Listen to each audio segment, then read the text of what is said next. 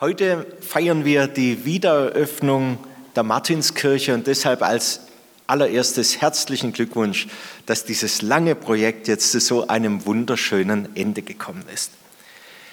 Die umfangreichen Arbeiten, die liegen ja hinter Ihnen, die dienten aber nicht nur dem Bauerhalt, wie es bei vielen unserer Kirchen in der Landeskirche geschieht, und das ist wichtig, es ging aber nicht nur um den Bauerhalt, sondern sie haben einen ganz neuen Umbau gemacht. Es war wirklich ein grundlegender Umbau.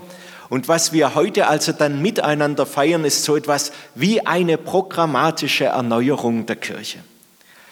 Das neue entstandene Gemeindezentrum, wir haben es gehört, vereint drei Akteure, die evangelische Nordkirchengemeinde, so heißt sie richtig, oder? Sie nickt, die Pfarrerin. Die Prüfung, ob ich es auch richtig sage. Dann die Kesselkirche und natürlich auch die Jugendkirche. Das Zusammenleben unter einem Dach ist nicht nur für die Gesamtkirchengemeinde und für den Kirchenkreis etwas Neues, sondern ich finde es auch, es ist wirklich für unsere Landeskirche ein echtes Leuchtturmprojekt. Und deshalb freue ich mich, dass Sie mich dazu auch heute eingeladen haben. Wir alle spüren, Stuttgart verändert sich. Das ist zum einen der, durch den ungeheuren Wandel, durch den Quartier, auch in der Nähe mit Stuttgart 21 geschuldet. Aber der demografische Faktor, der macht den Kirchengemeinden hier in Stuttgart schon länger zu schaffen.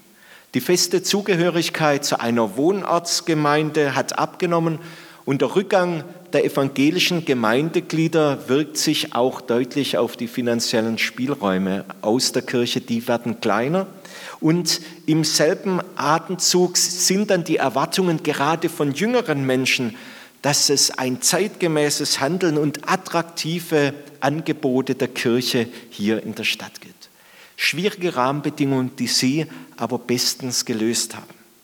Hohe Mobilität und geringe Bindung an Institutionen haben das Leben im städtischen Kontext seit Jahren schon nachhaltig verändert. Das Bibelwort, das Sie sich für heute ausgewählt haben, steht beim Propheten Jeremia und ist so etwas wie eine Handlungsanweisung in dieser Lage. Viele werden es kennen, unzählige Male wurde es schon zitiert. Heute spricht es aber als Wort direkt an uns hier in der Martinskirche im Stuttgarter Norden und wir hören auf einen Vers aus dem 29. Kapitel bei Jeremia. Jeremia sagt, Suchet der Stadt Bestes, dahin ich euch habe wegführen lassen und betet für sie zum Herrn.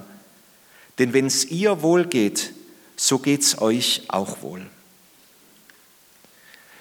Dieses Prophetenwort, liebe Gemeinde, ist untrennbar mit der Geschichte Israels verbunden. Und deshalb berührt mich dieses äh, Wort in diesen Tagen besonders. Vor über 2500 Jahren mussten viele Bürgerinnen und Bürger Israel verlassen. Sie wurden verbannt, in die Verbannung geschickt ins ferne Babylon. Fern der Heimat, in einem fremden und feindlichen Umland, mussten sie sich nun ansiedeln. Und dieser Verlust der Heimat, die Bedrohung durch den Feind, eine traumatische Kriegsniederlage und eine ungewisse Zukunft gehört zu den Urerfahrungen Israels bis heute. Wo können Jüdinnen und Juden heute sicher leben und ihre Religion so leben, wie es ihrer Tradition und Überzeugung entspricht? Diese Frage stellten sich damals die Jüdinnen und Juden in Babylon. Und diese Frage stellten sich Jüdinnen und Juden nach der Shoah. Und diese Frage stellen sich auch heute wieder Jüdinnen und Juden. In diesen Tagen wird Jüdinnen und Juden geraten, auf Erkennbarkeit zu verzichten jüdische Einrichtungen, wo wir dankbar sind in Deutschland, dass es wieder Jüdinnen und Juden, dass es jüdische Leben gibt in Deutschland. Dafür sind wir dankbar. Diese Einrichtungen müssen derzeit wieder verstärkt massiv geschützt werden. Und währenddessen ziehen Demonstranten durch die Stadt und bejubeln, bei uns Gott sei Dank noch nicht, aber in anderen Städten, und bejubeln diese Terrorakte der Hamas. Da habe ich kein Verständnis und ich spüre, was das bei unseren jüdischen Freunden, welche große Angst das auslöst. Die Frage, wie können wir als Jüdinnen und Juden in unserer Stadt und auf Zukunft hin leben, diese Frage ist zeitlos aktuell. Gott sei es geklagt. Jeremia, der das Los der Verbannten in Babylon teilt, er lebt mit ihnen dort, nimmt seine heimatgewordenen Landsleute, aber für mich sehr überraschend, in eine echte Bürgerpflicht. Sie sollen sich in ihrer Heimat zurechtfinden und sich für alle Menschen, die dort leben, engagieren. Suchet der Stadt Bestes.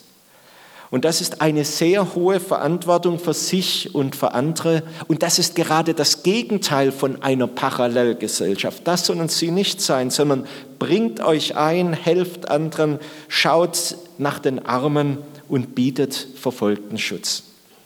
Gerade wenn man selber Erfahrungen von Ausgrenzung am eigenen Leib erlebt hat, hat man vielleicht eine besondere Sensibilität, um Ausgrenzungen andersort zu erkennen. Das haben auch die frühen christlichen Kirchengemeinden und Gemeinden beherzigt und tun das bis heute.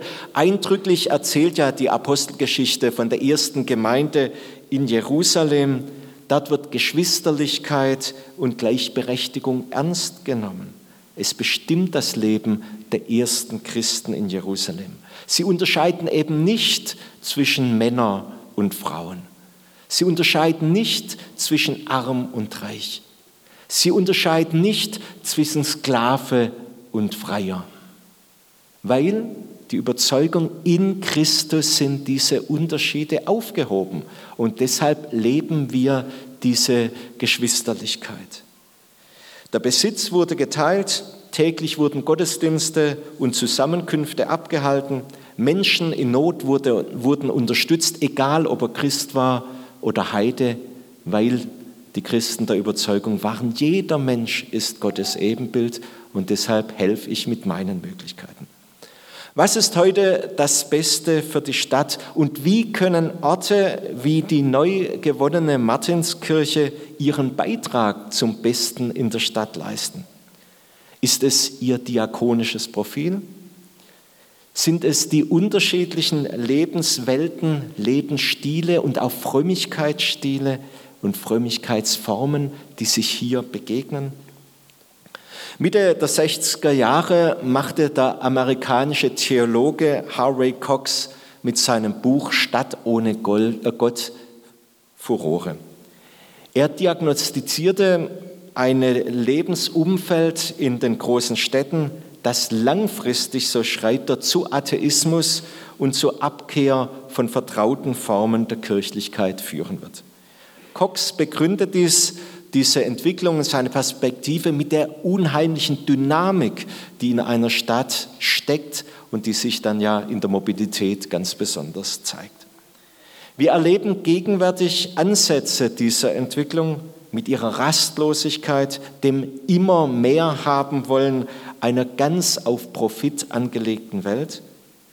Wir erleben aber auch ein tiefes Bedürfnis nach Orten, an denen anders gedacht, anders gelebt, anders gehandelt wird. Rückzugsräume, Orte der echten Begegnung, Orte der Schönheit, Orte der Vielfalt. Jeremias Wort, suchet der Stadt Bestes, macht sich an Räumen fest, die zu diesem Gegenleben in der Stadt einladen. Es sind Orte des Gebets. In den letzten Tagen haben uns haben wir Bilder ansehen müssen, die uns fassungslos gemacht haben, die über die Medien oder auch über Kontakte mit Menschen, die direkt davon betroffen waren, über Erzählungen, Bilder, die uns einen Abgrund an Unmenschlichkeiten gezeigt haben, den wohl kaum jemand von uns möglich gehalten hätte. Die Hamas hat mit einer nie für möglich gehaltenen Brutalität Israel angegriffen und viele Menschen umgebracht und verschleppt. Und seither trauern wir an der Seite Israels um seine Toten und hoffen auf Befreiung für die Entführten. Wer in den letzten Tagen in Stuttgart unterwegs war, der konnte sehen, dass auch viele jüngere Menschen regelrecht unter Schock standen. Und gerade jetzt muss die Kirche ihre Türen und Tore und Fenster öffnen, Angebote der stillen Einkehr und des Trostes machen, so wie Sie sie auch in der Begrüßung beschrieben haben. Wir machen die Fenster, die Türen weit auf. Dafür ist dieser Ort mit seinen jetzt neu geschaffenen Möglichkeiten geradezu ideal. Suchet der Stadt Bestes und betet für sie. Das ist ein wichtiger Beitrag zum Innehalten, zum Trost hier zu leben, ein Angebot und eine Verheißung. Das Gebet, ein Gespräch mit Gott. Hier ist Raum für die Klage oder auch Raum für fassungsloses Schweigen. Die Martinskirche, liebe Festgemeinde, ist aber noch, ein, noch durch ihre Lage an diesem Ort besonders prädestiniert für das Beste der Stadt zu suchen und zu finden. 1937 erbaut ist diese Kirche zutiefst mit der Geschichte der 30er und 40er Jahre hier in Deutschland verbunden und davon geprägt. Ganz in der Nähe liegt ja der Pragfriedhof, auf dem bereits im 19. Jahrhundert ein jüdischer Teil angelegt wurde, wo Jüdinnen und Juden beerdigt wurden und von der Gemeinde dazu auch genutzt. Und ganz in der Nähe der Martinskirche beim Hinfahren sieht man auch die Erinnerung, finde ich schön, dass es einen Hinweis auf die Gedenkstätte gibt. Ganz hier in der Nähe liegt am Nordbahnhof ja diese Gedenkstätte zur Erinnerung an die 2500 Stuttgarter Jüdinnen und Juden, die zwischen 1941 und 1944 die, von dieser Stelle aus deportiert wurden und fast alle wurden in den Konzentrationslagern ermordet. Eine Kirche, die sich in der unmittelbaren Nachbarschaft zu diesem Ort befindet und heute wieder eröffnet wird, sucht der Stadt Bestes nicht nur in der Kirche, sondern auch auf den Schwellen und Übergangen zwischen Kirche und Gesellschaft. Suchet der Stadt Bestes, das heißt für mich an diesem Tag mit und in und durch diesen Kirchenraum Schwellenerfahrungen ermöglichen. Die Martinskirche, wir haben es heute mehrfach gehört, hat die drei Player unter einem Dach friedlich und zum gegenseitigen Gewinn vereinigt. Die leben da gern zusammen, wenn man sie als die Repräsentantinnen davon sieht. Aber das geht natürlich nur, wenn auch innerkirchliche Schwellen abgebaut werden. Und ich finde, in, nach all dem, was Sie sich überlegt haben und architektonisch über, umgesetzt haben, finde ich, ist Ihnen das ganz wunderbar gelungen. Es geht um den Abbau von Hürden und Hindernissen, die uns in der Kirche oft lähmen. Und es geht also um eine geistliche Barrierefreiheit.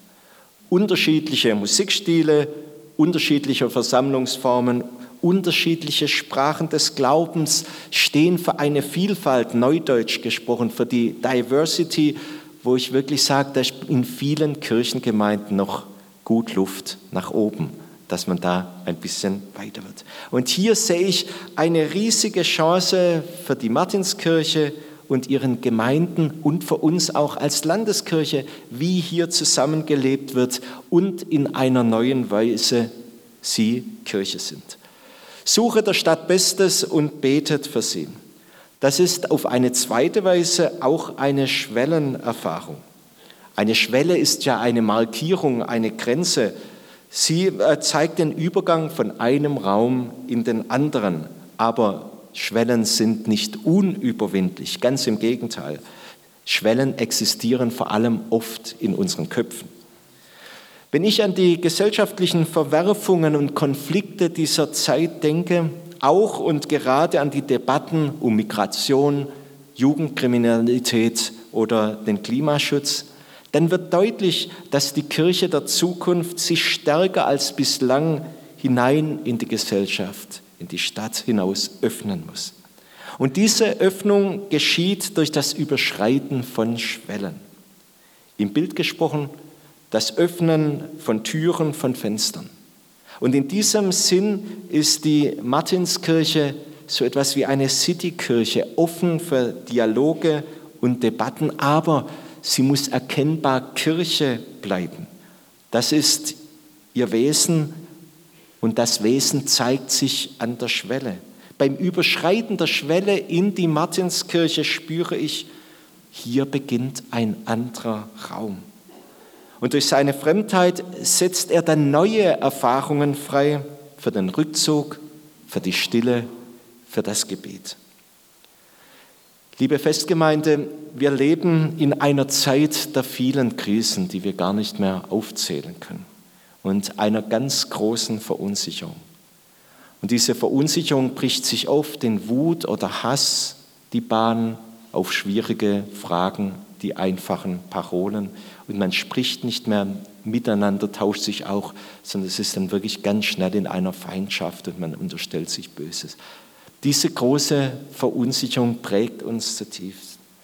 Und ich wünsche Ihnen, der Kirchengemeinde, den Beteiligten der Kirche, aber auch uns als Landeskirche und auch den Bürgerinnen und Bürgern der Stadt Stuttgart, dass die neue Martinskirche zu einem Anker hier im Stuttgarter Norden wird mit Strahlkraft und Zukunft. Mit Menschen, die Gottes Wort hören, nach ihm handeln und so das Stadtbeste suchen. Amen.